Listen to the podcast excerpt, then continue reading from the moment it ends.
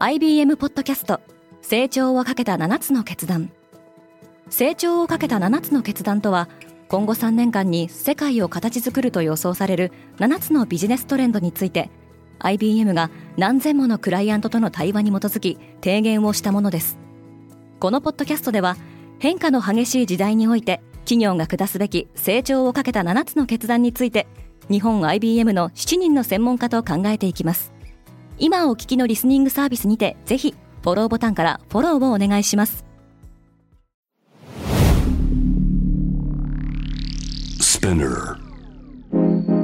おはようございます。荻野かなです。6月15日木曜日世界で今起きていること。世界的なインフレが続いてきましたがアメリカではその傾向にようやく落ち着きが見られるようになってきましたこのポッドキャストデイリーブリーフでは世界で今まさに報じられた最新のニュースをいち早く声でお届けします。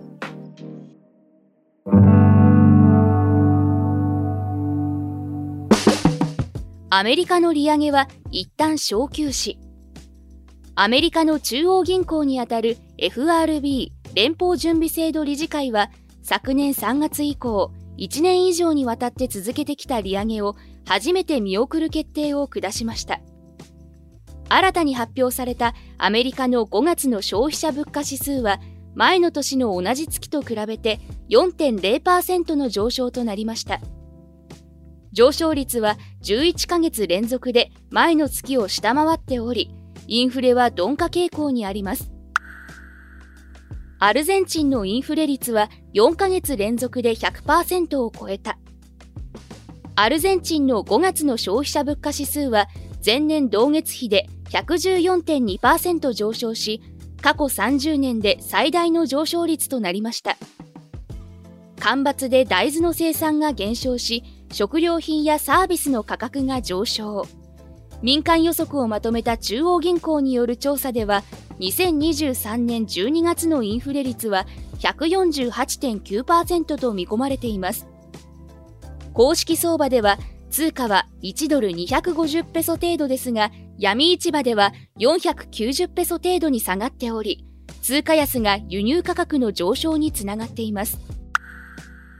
EU は AI 規制に向けた一歩を踏み出した。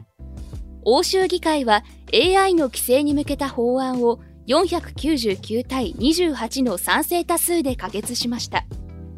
チャット GPT など生成 AI の急速な普及を受けた動きで施行されれば世界初の AI システムを対象とした法律となります。EU のルールでは生成 AI が作成したコンテンツについてはそれを明示することを義務付けるほか開発段階で AI の訓練に使われたデータセットに著作権で保護されたものが含まれている場合その開示が必要ですまた議論となっていた顔認識技術をめぐっては警察機関による公共の場でのリアルタイムの使用は一律で禁止されるほか感情認識 AI と呼ばれる感情や気持ちの変化を読み取る AI システムを職場や学校で導入することも認められなくなります。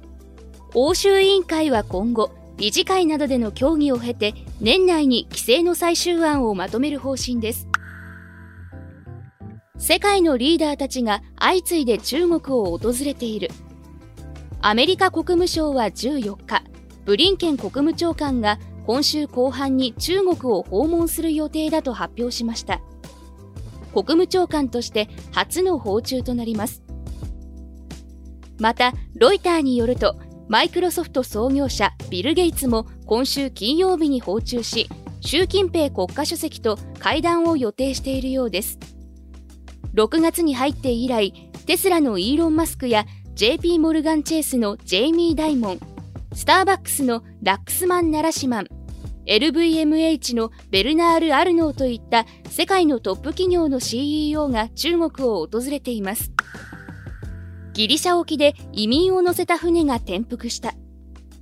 北アフリカのリビアを出発した漁船がギリシャ沖で転覆しこれまでに79人の死亡が確認されています。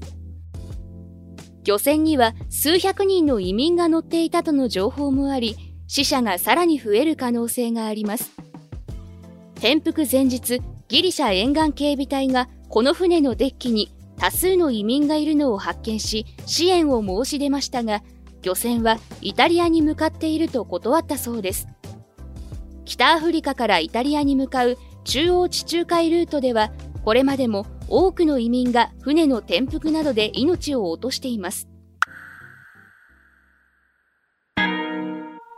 今世界で起きているニュースをいち早く受け取りたい方はデイリーブリーフをぜひ Spotify、Apple Podcast、Amazon Music などでフォローしてくださいね。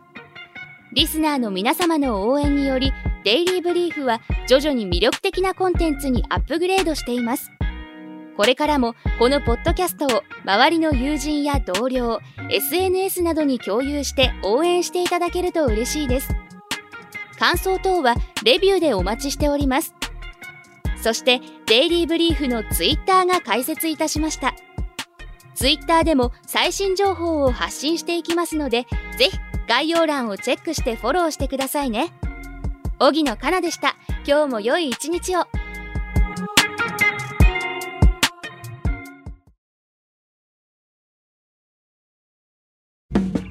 リスナーの皆様より多くのリクエストをいただいている話題のニュースを深掘りしたエピソードを週末の有料版で配信中です。今なら1ヶ月無料トライアルを実施中。詳細は概要欄に記載しています。この機会にぜひ聞いてみてくださいね。感想ご意見もお待ちしています。